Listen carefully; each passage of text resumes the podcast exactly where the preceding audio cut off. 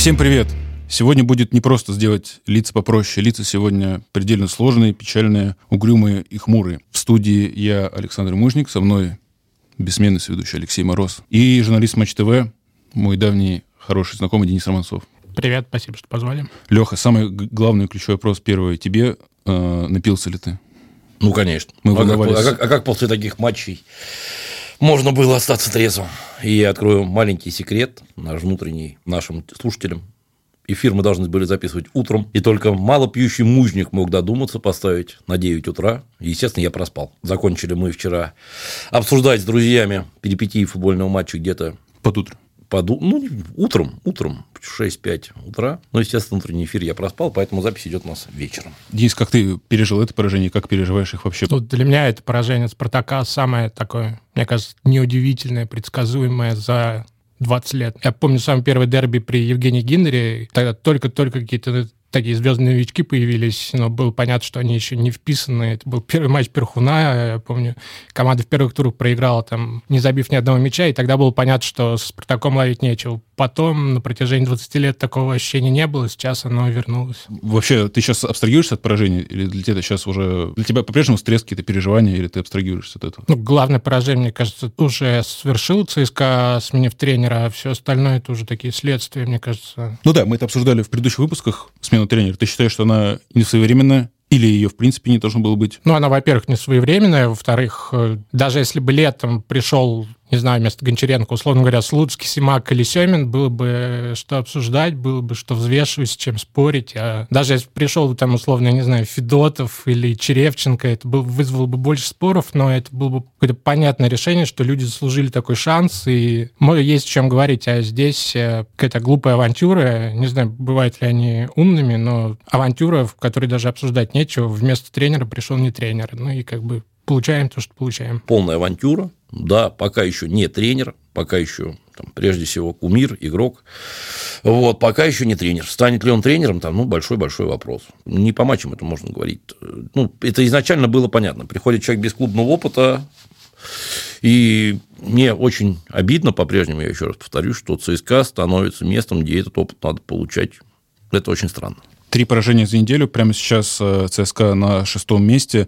А, Друзья, вы помните более темные времена ЦСКА вот на своей памяти? Я помню, когда такое же отсутствие перспектив было у меня, это когда ушел Долматов, которого все очень любили, и было совершенно непонятно, что будет дальше. Потом как-то было ощущение, что если Евгений Гиннер что-то предпринимает, э, то он знает, что делает. А сейчас в людях, которые принимают решения, нет уверенности, что они знают, что делают, и что они вообще занимают свое место. Для меня э, то место, где сейчас очутился ЦСКА, для меня это был довольно-таки предсказуемой историей. Причем я предсказывал это еще, наверное, лет 6-7 назад, после последнего нашего чемпионства пока. Вот что, в принципе, идет. Пациент скоро будет скорее мертв, чем жив. И ЦСКА долго и уверенно шел к тому, где сейчас оказался. Были ли такие же ощущения такой же безнадеги? Ну, Сложно, сложно, наверное, судить сейчас, да, все-таки мы-то уже знаем, что все хорошо закончилось. Там, да, вот Денис, например, вспоминал 31 марта 2001 года, когда мы проиграли Спартаку 0-1. Это было наше как раз последнее на долгое время поражение в Лужниках, когда вот этот вот знаменитый камнепад был, ой, креслопад, драка на Китай-городе и так далее. Ну, тогда тоже безнадегой попахивало. Мы Тогда еще не знали, кто такой Гиннер. Если бы кто нам сказал, что мы через 4 года будем праздновать Кубок УЕФА и кучу-кучу чемпионств будет, да никто тогда не поверил. Бе- Безнадега, что такой безнадеги действительно ну, не было очень давно, это совершенно точно. Я пытался вспомнить свой такой печальный сезон, год или период. С одной стороны, это был 2009, когда ЦСКА финишировал пятым, так низко он не финишировал ни до, ни после долгое время. С другой стороны, в Лиге чемпионов тогда ЦСКА дважды обыграл Бешикташ, побеждал Вольсбург, э, выходил в плей-офф. То есть никогда период не был таким мрачным, никогда не было таким э, странным, нелогичным управление клуба. Давайте пока вернемся к дерби. Э, По словам Ивица Олича, дерби перевернуло удаление Ахметова. Нужно нам определиться сначала, установить, было ли это удаление, было ли оно справедливым, Денис. Тут сложно говорить. Любые споры, они как-то сводятся к тому, что таковы современные трактовки, либо к тому, что судья ничего не объясняет. Ну, как бы в данном случае скорее какая-то официальная позиция будет в том, что таковы современные трактовки. И тут как бы, я даже не знаю... Мы должны делать скидку на это удаление вообще, его оправдывать? Мне казалось, что и до удаления Спартак лучше играл ну, с преимуществом. А там судить, э, забили бы в равных составах или не забили бы, это какие-то такие, если бы докобы, ну, про это долго можно говорить затронул удаление в том числе и потому, что запала цитата Ивица Олича после матча. Могу сказать, что до удаления было отличное дерби. Было видно желание обеих команд. Не могу забыть этот момент. Может быть, правила поменялись. Во-первых, э, шок для тренера, что, оказывается, правила поменялись, что у ЕФА теперь вот такие вот требования, что настолько теперь чуткие судьи к удалениям. И, во-вторых, было видно желание обеих команд. Э, звучит так, будто это, ну, главное, что пока привнес э, Олич в ЦСКА, что пока удалось ему наладить, а, а больше ничего. Лех, какое, на твой взгляд, удаление оказал влияние на игру? Я думаю, если бы удаления бы не было, я думаю, спартаковцы бы нашли к чему придраться, да, соответственно, сказали бы, что скорее это удаление. Ну, если таковы современные трактовки, ну что, надо с этим согласиться, что да, удаление, значит, было, да, потому что я вчера общался со своим знакомым судьей, он э, обладает категорией, вот, он говорит, что да, это удаление по нынешним меркам. Что касаемо игры до удаления, ну, мы с тобой обсуждали, я говорю, что единственный, наверное, наш шанс сыграть с Спартаком, играть вторым номером и пытаться найти что-то на контратаках. Это работало? На мой взгляд, до удаления, да. То есть, я бы ни в коем случае сейчас не говорю, что а если бы не удаление, мы победили. Но, по крайней мере, план был понятен. Конечно, удаление эти планы очень серьезно поменяло. Денис Ильзат подводит э, ЦСКА второй раз за эту весну. В предыдущем случае это было с «Зенитом», тоже удаление, тоже в центре поля и на ровном месте, которое предопределило дальнейший ход матча. При этом ты написал э, после матча оправдательные слова в адрес Ильзата, призывал его не закапывать и сказал, что вполне возможно он еще раскроется позже, себя покажет. Почему ты так считаешь? Ну, потому что эти ошибки его, не только удаления, но и то, как он действовал до удаления, они скорее показывают э, то, что именно на таком уровне против топовых команд он скорее все-таки не соответствует этой позиции. Ну, он и тебе, собственно, об этом говорил, что не видит себя на ней. Я вижу просто его будущее, его перспективу в том, чтобы пытаться какой-то атакующей группе бороться за место. Думаю, что ему тяжело будет, но мне кажется, толку от этого и для него, в любом случае, и для команды больше будет, чем ну, продолжать такие достаточно тоже авантюрные постановки его в опорную зону. Да, я встречался с Элизатом в Сочи э, во время подготовки сборной к мартовским матчам он назвал две причины спада в своей игре. Это травма плеча, которая надолго выбила его из строя и до сих пор оказывает психологическое на него влияние, он до конца в себе не уверен. Вторая причина — это отбор, то, что он занимается отчасти сейчас не своей работой. Нельзя сказать, что я собака, выгрызаю мячи. Больше действую на протыках, стараюсь читать игру. Это не мое место. В том плане, что при обороне не проявляю сильных качеств. Так он мне сказал. Лех, ты видишь э, глобальные какие-то проблемы в э, игре Ахмедова? Вот он уперся в свой потолок, его Гончаренко развил, нашел место в опорной зоне, вот выше он ничего не покажет? Я, как и другие болельщики, тоже считаю, что место Ахметова не в опорной зоне. Другое дело, вопрос, а почему ЦСКА вообще очутился в такой ситуации, что у нас на месте опорных полузащитников Обликов и Ахметов. Игроки, на мой взгляд, более созидаемые, созидающие, нежели разрушители. Почему у ЦСКА сейчас, по большому счету, опорников нет. Мардишвили там, ну, пока еще молодой, на мой взгляд, для этой позиции. Почему у ЦСКА нету, в принципе, таких качественных разрушителей на эту позицию? Ну, это опять-таки вопрос к управлению. А к управлению вопрос сейчас будет все больше и больше задаваться. Действительно, у ЦСКА проблемы не столько игровые, они системные. Денис, получается, мы чтились там еще с 2018 года. Не нашли замены в честном виде Понтусу. Гончаренко пытался сделать э, опорников собак из, из тех, кто был, и за это время никого ЦСКА так и не докупил, в том числе это зимой в лице Бохинина. Получается, проблема родом оттуда, ей три года уже. Но я думаю, тут еще важно то, что он не столько из них собак лепил, а то, что в схеме именно с тремя центральными защитниками он э, вот этих двух людей э, в опорной зоне он видел такими более, ну, как в Италии говорят, реджисто. То есть людьми, которые где-то подобрать и начать атаку умеют, а не отбирать мяч, потому что там ну, при трех за... центральных защитниках, двух латералях как-то просто, наверное, меньше в этом необходимости было. Ну и вообще Гончаренко как бы в идеале видел такую достаточно атакующую все-таки модель игры. Там другой вопрос, как это получалось, когда получалось, когда нет, но я думаю, просто при той схеме с тремя центральными он не было у него необходимости в таком вот э, цербере собаки Потом, когда произошел переход э, временный, непонятно, постоянный на четыре защитника, уже появилось ощущение, что эти игроки, как минимум один, он нужен, да, с другой стороны, появился Мрадишвили, который вроде бы соответствует, с другой стороны, он всего лишь один и молодой, ну и, в общем, понятно, что то, что в схеме с четырьмя защитниками те же Обликов и Ахметов продолжают выходить в опорной зоне, это скорее такая вынужденная мера. Ну, наверное, это надо говорить то, что это то ли на трансферном рынке надо будет как-то решать этот вопрос. Ну, пока это тоже так выглядит такой дырой. Вот по поводу трансферов как раз. Я спрашивал в Сочи у Ивицы, что ему нужно для того, чтобы исправить ситуацию. Ему нужны сборы, как были нужны, как мы выяснили, другому балканскому тренеру Николичу.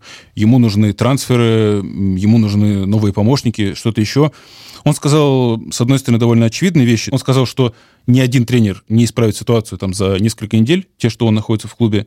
И вроде бы такая, ну, стандартная, шаблонная, протокольная вещь, что те игроки, которые есть сейчас, мне нравятся я буду работать с этой командой, я в нее верю. А вы верите в эту команду? На мой взгляд, состав ЦСКА вполне себе качественный. Другое дело, что необходимо 2-3 точных укрепления, в том числе и в опорную зону. И я, я верю в этот состав, да, я верю в этот состав. Другое дело, что да, необходим хороший опорник. Понимаешь, то, что говорит Ивиц в интервью, и то, что он говорит там в разговоре с Бабаевым и Гиннером, ну, это не обязательно он должен все это докладывать в интервью.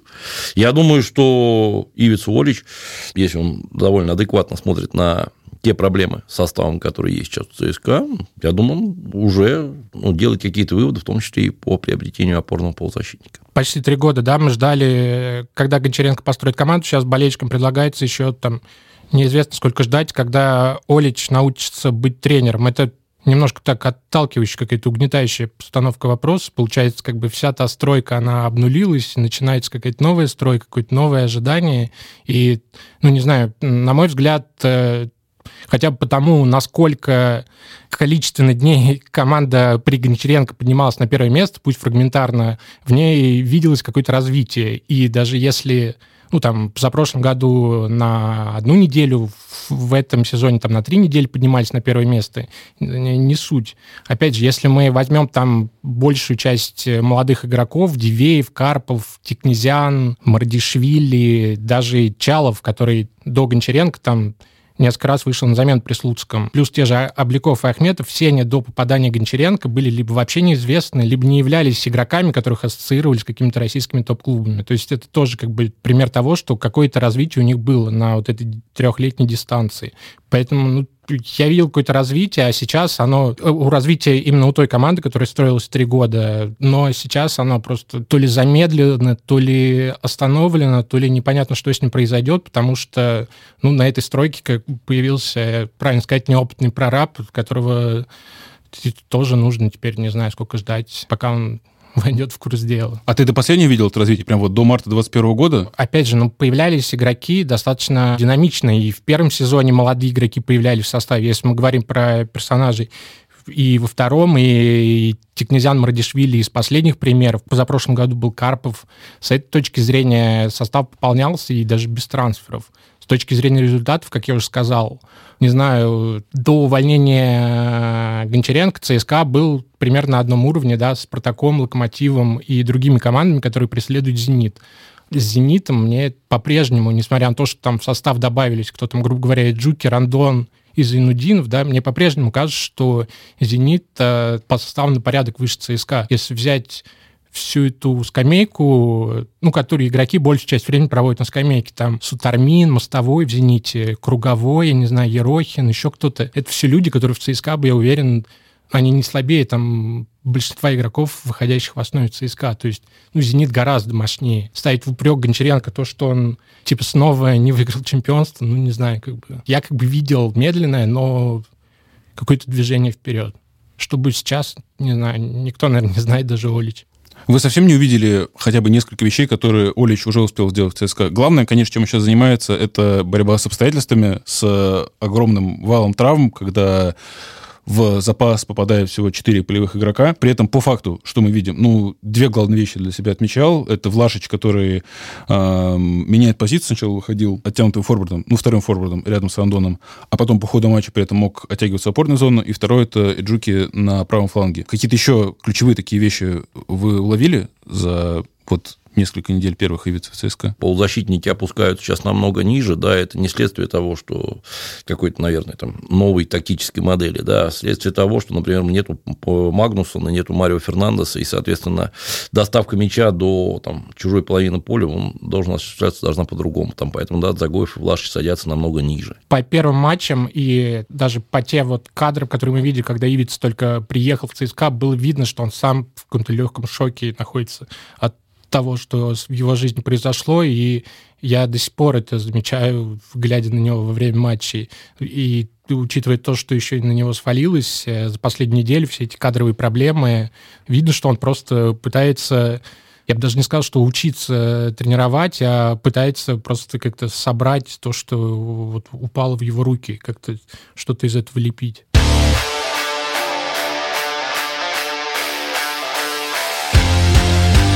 Подкаст «Лица попроще» можно слушать на YouTube, а также в приложениях Apple Podcasts, Яндекс.Музыка и на любых стриминговых сервисах. Слушайте наш подкаст, а также читайте текстовые материалы на сайте и в мобильном приложении «Спорт24».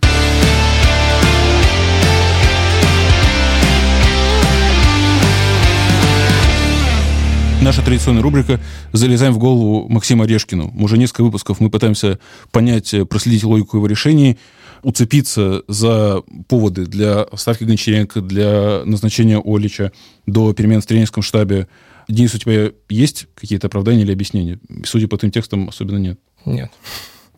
И, если честно, для меня до этого достаточно шокирующим было решением возвращения Помазуна может, немножко не в тему, но просто кто-то из вас может тоже это объяснить. Когда он возвращался, Григорий Иванов сопроводил этой фразой, что в ЦСКА беда, и, ну, казалось, что как бы с Акинфеевым какие-то реальные проблемы, там, коронавирус, что-то еще, что там выключит его, не знаю, там, на полтора-два месяца. В итоге он пропустил два матча, и Помазун, который, как мне кажется, и по разговору с его тренером в Урале, с Шплевым, который очень так точечно над его развитием работал. Э, было ощущение, что он вообще может бороться там в Урале за место в сборной на Евро, там, ну, может, третьим вратарем. А так, э, непонятно, его вернули ради двух матчей, чтобы он сидел на скамейке. Вот это меня немножко шокировало. Это первое было такое решение, которое у меня вызвало шок. Но потом, естественно, превзошло руководство, отставив тренера по ходу сезона, и никто до сих пор этого не понимает, и по отсутствию объяснений понятно, что каких-то здравых объяснений тут нет. Продолжая тему Балагана, ее поддержали клубы в своих социальных сетях. Э, Спартак победил по делу, но зачем-то ввязался в дискурс о конюшне, написал он твит, написал клуб в своем официальном аккаунте твит «Привет, конюшня, ну как твои дела?» ЦСКА не менее неловко на это ответил. Денис э, часто пишет об истории футбола, об истории ЦСКА в советских временах. Денис, э, всегда ли были кони рядом и всегда ли была конюшня чем-то оскорбительным? А, ну, для меня, там, когда я был ребенком, в 90-е конюшня было обидно, сейчас нет. Сама эта ситуация, как бы, не знаю, не хочу тут каким-то снобом показаться, но она для меня была еще, может, может быть, более предсказуемой, чем поражение ЦСКА, потому что, ну, понятно, что в таком, как бы, не знаю, хайпажорском сегменте интернета, да, ну, это единственный способ как бы не стоять на месте, а производить какой-то шум, да, постоянно ну, нарываться на какие-то скандалы,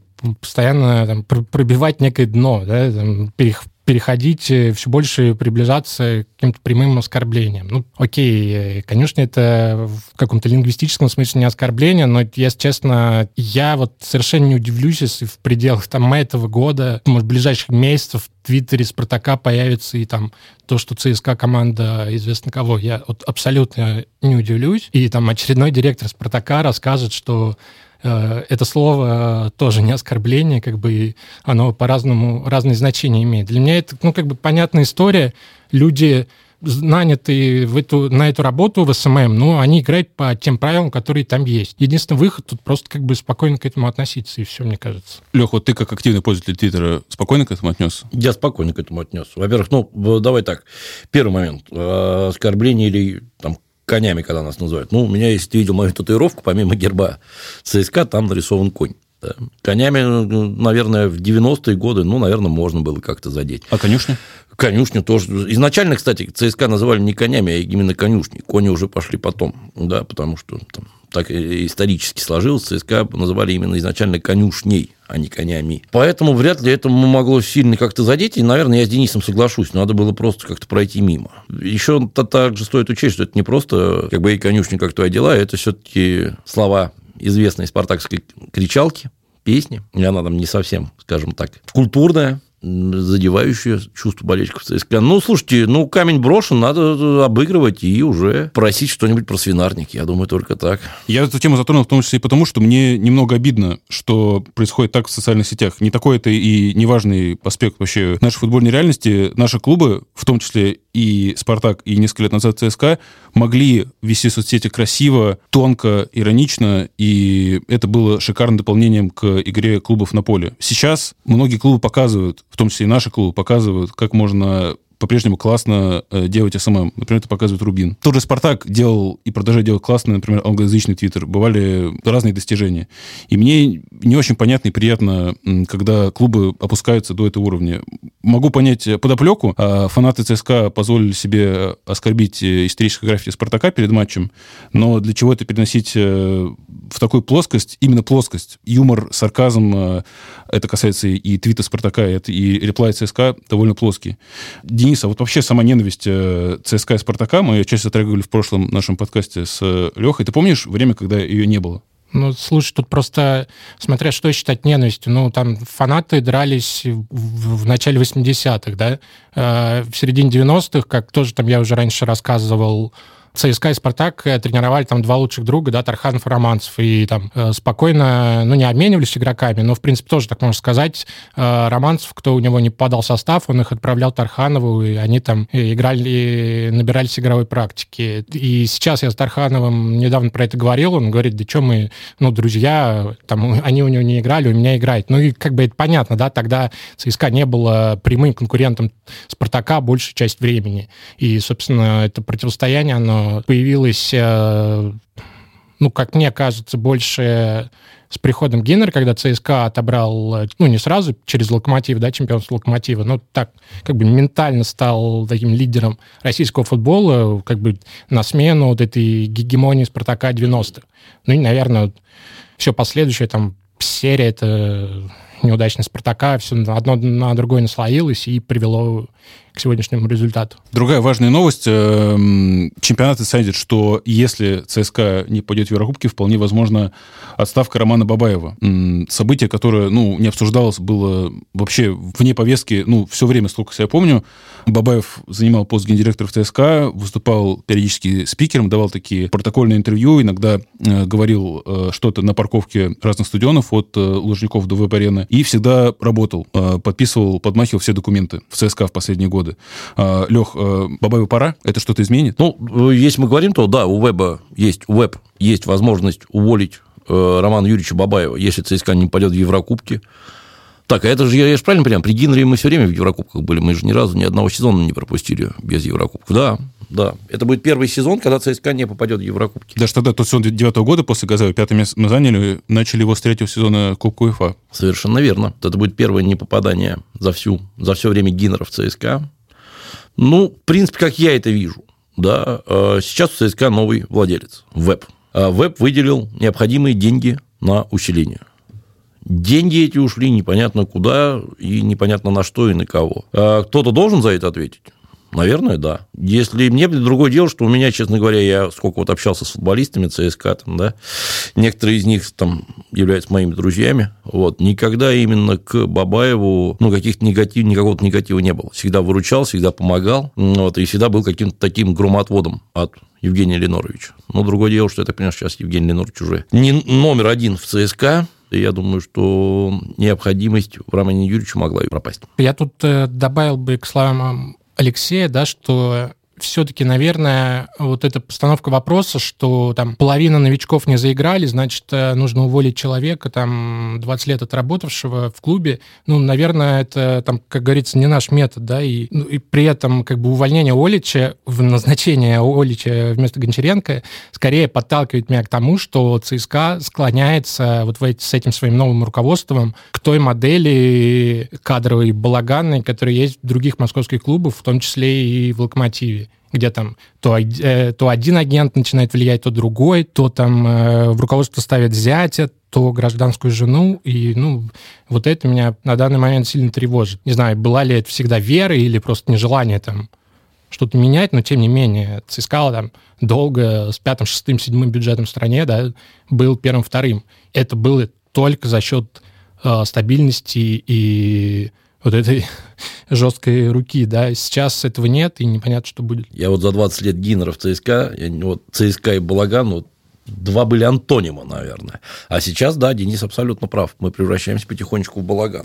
И ведь довольно много признаков, да, Денис, вот, этой вот э, этих процессов в ЦСКА превращения в балаган. Помимо странных э, кадровых решений, это и э, увеличение слухов. Возможно, это мне вот кажется, хочу это завизировать у вас, количество инсайдов, которые вокруг ЦСКА появилось, инсайдеров, соответственно. Их я ни в коем случае не критикую, они делают свою работу вокруг там Спартака, Локомотива, их еще больше. Э, ну и сейчас ЦСКА потихоньку к ним присоединяется. Нет, это вот мне кажется? Да, присоединяется, и в истории с Оличем меня уже в развитии ситуации, не знаю, так то ли опять же удручало, то ли так позабавило, может быть, э, инсайт о том, что именно, по-моему, инсайды даже, о том, что именно он будет главным тренером, появилось там в пятницу одной из недель, в общем, после, после поражения от «Зенита». И позже Олич признался, что он первый контакт его с руководством ЦСКА был тоже в пятницу. То есть, ну, мы как бы делаем вывод, что, очевидно, во всей этой ситуации Понятно, что у инсайдеров одни из основных источников это агенты, и мы даже можем предположить, какие. Понятно, что в этой цепочке задействованы какие-то агенты. Меня это тоже немножко тревожит, э, учитывая то, что там Олиш был клиентом Йоксимович, который связан с Тимуром Грудская. Но это так уже конспирология, которую, не знаю, стоит ли омрачать наш без того невеселый разговор. Понимаем ли вообще фигуру Романа Бабаева. Вот э, кто-то там называет просто Рома-юристом, для кого-то он гендиректор, настоящий босс ЦСКА, который принимает решения, который э, приглашает э, тренеров, который приглашает там глав э, селекционной службы. Денис, вот ты общался со многими менеджерами и тренерами ЦСКА, писал о них, видел их э, в деле после матчей. Кем для тебя был Бабаев? Ну, был. Есть, э, так скажем, ну, близкий к образцовому, э, такой как бы непосредственно управляющий клубом, который чуть ниже, чем президент, чуть выше, чем спортивный директор, и который, ну, вырос там, понятно, как ты сказал, с, начиная с какого-то младшего юриста, проявил себя, тут хотел сказать, э, достаточно таким хладнокровным руководителем. Нет, все-таки бывали у него какие-то такие вспышки эмоциональные, неприятные. Например?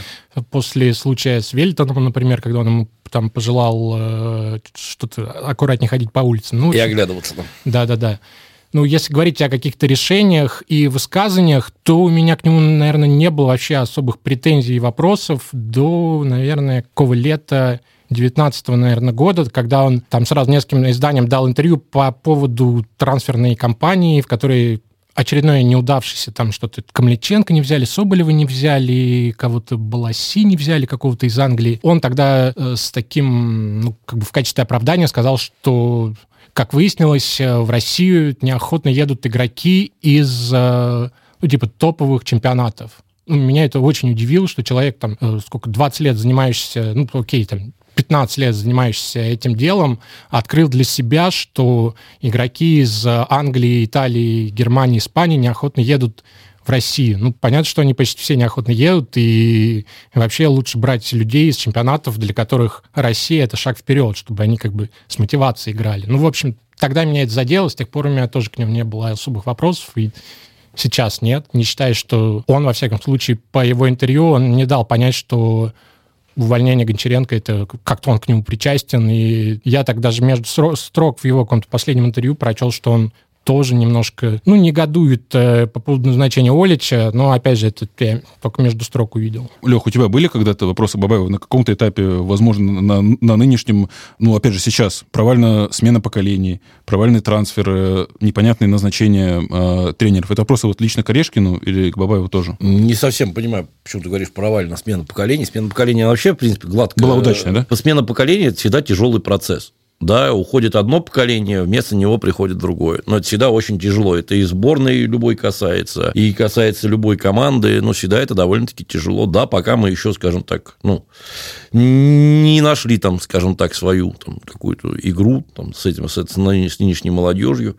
Смена поколения, я еще раз говорю, всегда сложный, сложный процесс. Там были ли вопросы к Бабаеву? Да, наверное, ну, какие-то сложности, там, ну, непонимание там, тех или иных моментов были, но Бабаев – это Бабаев. Я соглашусь с Денисом, абсолютнейший топ среди спортивных менеджеров. Я вот застал золотой хоккейный ЦСКА, да. Уж казалось бы, там, да, лучший клуб мира по хоккею, да, превратился в то, что в 90-е годы там смотреть без слез нельзя было. Там даже два ЦСКА существовало в какие-то моменты, да, ЦСКА и ХК ЦСКА. Я видел крушение э, романцевского Спартака, да, 90-е, казалось бы, тоже стоит там колосс настоящий, да. Вот. Ну, любая, у любой системы есть э, срок годности. Возможно, сейчас вот ЦСКА, скажем так, ЦСКА эпохи Гиннера Бабаева заканчивается. Не заканчивается, скажем так, перевоплощается во что-то другое новое. Было же «Динамо Киев» Лобановского.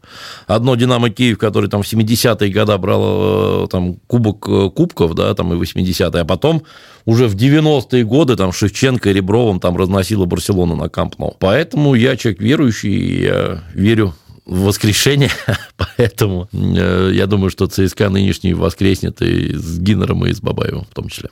Диса, вот ты как болельщик помнишь, кто и как до Бабаева управлял ЦСКА? Кто был до него в этой должности? В смысле, ну, естественно, Шухрудит Даханов, Авалу Шамханов. Что это было за время для тебя? Хороший вопрос. Э, время было интригующее. Во-первых, Тогда я жил э, далеко от Москвы, и матчи показывали крайне редко, и, э, в принципе, какую-то информацию о ЦСКА получить. Ты мог в день матча даже счет не узнать, приходилось там ждать новостей спорта, чтобы это узнать. Но это было другое время, было сложное время, и другие были сложности, которых сейчас нет, поэтому немножко трудно сопоставлять эти ситуации. Там было как бы угроза вылета, которая сменилась борьбой за чемпионство, попаданием в Лигу чемпионов, с вылетом, с чеченской войной, выдавливание чеченцам из ЦСКА. Ну, в общем, с нынешними проблемами это не сравнить, я бы сказал. Мне почему-то вспомнилось, Денис, когда начал рассказывать про то, что достаточно было тяжело узнать иногда результаты матчей,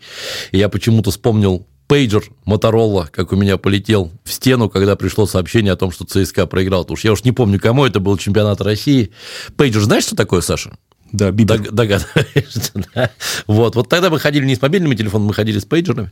Вот, и на пейджер мне пришла новость о каком-то поражении в чемпионате России, я уж не помню, кому мы проиграли, я помню, что пейджер полетел в стену. На самом деле, Дадаханов и Шамханов, ну, все-таки это скорее положительно их воспринимали тогда, потому что, ну, тоже была эпоха, действительно, когда стояли на вылет, то есть ЦСКА занимал последнее место э, по ходу чемпионата, там последнее, предпоследнее, постоянные поражения от Спартака, за медаль играли толком, не боролись. Там была классная команда 96 -го года с Тархановым, да, очень молодая команда. Хохлов, Симшов, Радимов, Янкаускас. Там, ну, очень классная команда была. Симак. До последнего боролись за золото, но умудрились проиграть, как сейчас помню, Балтики и Черноморцев в 96-м. Ты в Селятина выбегал? Выбегал, да. У меня как раз дача рядом с Селятиной, и мне было довольно-таки удобно там проскочить. А что там было? Расскажите. Вот, э, в пос... предпоследнем туре, если я не ошибаюсь, или в последнем даже, мы проиграли решающие матчи. Я даже сейчас не помню, Балтики, Балтики или Черноморцем мы тогда играли? Черноморцем. Черноморцем, да. С Балтики на выезде, по-моему. Вот, и фанаты недовольные выскочили на поле. Ну, там, кстати, ОМОН спокойно совершенно смотрел на это, как-то они так. А потом уже палочками, конечно, прошлись. Я там, помню, какими-то там окольными тропами выбежал. Там у меня дача недалеко была, я там на автобус сел и на дачу обратно отправился. Вот. А потом эта команда тоже приказала долго жить, к сожалению. Там, да, очередной конфликт с господином Барановским связанный. И разделился ЦСКА сначала на две части части, тоже два одновременных ЦСКА существовало, ЦСКА Садырина и ЦСКА Тарханова, и потом Тарханов забрал почти весь основной состав и перешел в торпедо. И вот на фоне всего вот этой вот чернухи, когда пришли там Дадаханов, Шамханов, какие-то деньги с собой принесли, вот, но то, что мы попали, э, начали бороться наконец за медали, попали в Лигу чемпионов, правда, закончилось все это очень плохо с Мельде, для матчев эти прекрасно. Но так или иначе, все-таки скорее на тот момент они воспринимались положительно, там, да, не беря там, в расчет то, что они были связаны там, с э, чеченской мафией, там, чеченскими там, какими-то делами. Я просто добавлю, мы вспоминали какие-то наиболее мрачные периоды в истории клуба. Ты знаешь, я вспомнил что-то подобное, что было похоже на вот ту ситуацию, которая была вот в момент увольнения Гончаренко, да, что-то похожее было в 2012 году весной, когда Слуцкий, когда, помнишь, э, на восьмерке поделился чемпионат, э, ЦСКА играл только с топ-клубами, часто проигрывал. Да. И, ну, там в итоге Слуцкий откатился на третье место. Фанаты кричали, Леня, уходи, негров прихвати. Леня, уходи, писали на остановке там где-то в Атутинках. И я отчетливо помню, что как раз-таки в апреле 2012 года было поражение от «Динамо». Э, вышел я с арены Химки, и там стоял Дима Лысый, потом ставший вместе со Слуцким работать в клубе. И он держал баннер э, с надписью «Ну, Леня, ну, уходи», а, «Ну, Леня, ну, погоди», да, и объяснял там прохожим болельщикам, что, ну, типа, ребята, меня ребят попросили в морду ему бросить. И суть этого воспоминания даже не в том, что ровно через год э, ЦСКА со Слуцким стал чемпионом России впервые, да, а в том, что всего за два месяца до этого ровно ЦСКА играл, сыграл 1-1 с Реалом Мадридским в плей-офф Лиги Чемпионов. Тогда казалось, что типа, ну это наш уровень как бы априори. Там этот пончик, он вообще просто... Мы только из-за него там в полуфинале Лиги Чемпионов не, не сыграем, а так убрать его, и мы там будем постоянно. Я уверен, что вот эти наезды на Гончаренко из-за того, что там, ну, два четвертых места в Лиге Европы, э, как бы есть опасения, что тоже будем вспоминать об этом, что когда-то мы играли в Еврокубках, и не ценили этого. Я все-таки позволю немножечко все-таки не согласиться с Денисом. Во-первых, я, кстати, замечу, что той весной 2012 года, несмотря на то, что мы проиграли Спартаку серебро и место в Лиге Чемпионов, Спартак мы два раза тогда обыграли. Я, я вспоминаю, в Лужниках были две игры, и это, кстати, были чуть ли не единственные наши победы той весной, может быть, даже единственные, там, может быть, Анжи еще как-то мы там как-то смогли обыграть. По поводу того, что Гончаренко, я так понимаю, Денис все-таки не является сторонником его отставки, я все-таки боюсь, что Гончаренко, во-первых, топ-тренер. Я по-прежнему, несмотря на то, что я выступал за его отставку, я считаю по-прежнему Гончаренко классным специалистом. Да. Но даже когда классный специалист тренирует долго-долго-долго-долго, можно скатиться в венгеровщину. Да. То есть, когда уже, несмотря на весь класс этого тренера, там, да, ну, это называется застой. Я боюсь, что если бы Гончаренко мы бы не убрали сейчас, это бы превратилось ну, в классический такой застой, что-то схожее там, с Венгером и Арсеналом. Мое, это мое мнение, я ни в коем случае на последнюю инстанцию не претендую. Да, я сегодня много затрагивал э, тему смены эпох, но вот когда Денис делился воспоминаниями, я понял, что отчасти времена не меняются, потому что как тогда э, Слуцкий в том числе сталкиваясь с такими кризисами, подал в отставку, и клуб, тогда еще Гиннер, эту отставку не принимал. Точно так же и теперь клуб очень боязно, робко часто относится к переменам, как мне кажется. Не то, чтобы я призывал там сразу же Гончаренко просится в отставку его убирать, но как он до последнего цепляется тренеров, как он э, отторгает часто перемены. Так же это было, когда уходила старая гвардия, Березутский и Игнашевич, и вот сезон уже начался, и по-прежнему клуб, насколько я знаю, держал в заявке места под них, то есть он допускал, что они, ну, все-таки вот уговорят, вот последние числа августа, ребят, ну, давайте, ну, еще сезончик протянете, ну, сейчас поиграйте, сейчас Лига Чемпионов будет, э, группа, ну, давайте вы хотя бы там поиграете. Вот это, как ЦСКА цепляется сейчас за прошлое, мне кажется, до, этого, до сих пор ЦСКА от этого не избавился. Ну, единственное, с чем поспорю, что ЦСКА цеплялся до последнего действительно за не только Березутских и Игнашевича, но и за Верблума и Надхо, действительно до супер последнего, только потому что не было просто тупо денег на таких же новых игроков или хотя бы там чуть-чуть близких по классу. В итоге там э, большинство из новичков, которые пришли, они все-таки достаточно сильно уступали тем, кто ушли. Поэтому и цеплялись. Понятно, что в этих условиях, когда там сколько, ну, не знаю, лет 6-7, да, на трансфер было 0 евро. Трудно было уповать на что-то, кроме как на продолжение, продление молодости Березутских, Игнашевича и других сенаторов. И заключительно на сегодня мемуары. Все-таки хочется мне это обсудить. Человек, опять же, те времена не заставший. Как и многие, наверное, мои ровесники будут удивлены, что ЦСКА когда-то вылетал из чемпионата, да, СССР, но не России. В 77-м такой был Спартаком, в 90-м, например, Зенитом. ЦСКА делал это дважды. Денис Алексей, помните ли вы это? Может быть, читали что-то? Помните воспоминания игроков и тренеров того ЦСКА? Как это случалось и как ЦСКА проходил очищение перед Дивом, как теперь говорят? Ну, во-первых, я тебе все-таки поправлю немножечко. Спартак вылетал в 76 году. В 77 77 год он провел в 77 он, да, провел в первой лиге. Вот, а что касаемо, помню ли я, ну, это мой первый год боления за ЦСКА. 87, 87 год, 87 год, наш второй вылет из вышки, и первые два года своего постоянного хождения на футбол я начинал с первой лиги чемпионата Советского Союза. До сих пор у меня любимый футболист Валерий Масолитин, поскольку он забивал там много-много голов, и, как я помню, плакал, когда он перешел в «Спартак». Вот, э, да нет, прекрасно помню я все эти времена, но надо понимать, что, понимаешь, э, сейчас вот многие говорят там очищение пердивом, да, вот сейчас такая история, конечно же, невозможна, да, мы вспоминали, что когда ЦСКА в 87 году вылетел, а через три года, по сути, те же самые футболисты там чуть-чуть поменяли состав,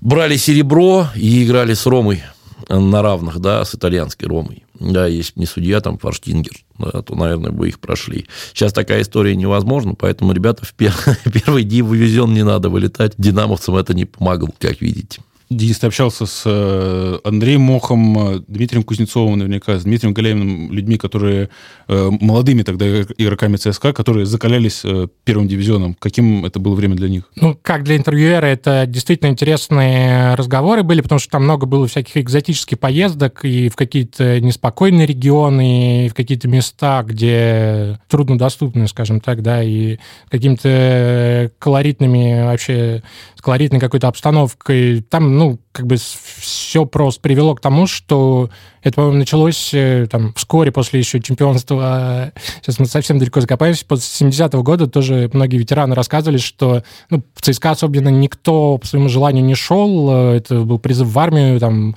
молодых игроков, э, какие-то достаточно неплохие финансовые условия обеспечивали, но не хватало во всем этом некой структуры, какой-то логики, потому что часто игроки собирались э, лишь бы ухватить, лишь бы урвать там целыми группами из юниорской сборной брались игроки, и в итоге просто это привело вот к такому провалу. Ну и плюс э, там справедливости ради 80-е это такое год, э, время не самое большой частоплотности в плане там э, честности матчей и все такое. Там договорников было море, и это отчасти приводило и к вылетам команд, и не, к невыходу команд из первой лиги. Так что неудивительно, как то, что ЦСКА вылетел тогда, так и то, что он не сразу смог вернуться. В заключение напомню классную вещь. Как и «Спартак» в 1978 году, ЦСКА на следующий год после своего последнего пребывания в первой лиге стал чемпионом. Это был подкаст «Спорт-24. Лица попроще». Делитесь своей болью в комментариях. Уверен, вам после этого хотя бы немного, но полегчает. Меня зовут Александр Мужник. Со мной этот час провели Алексей Мороз и журналист Матч ТВ Денис Романцов. Всем пока. ЦСКА всегда будет первым.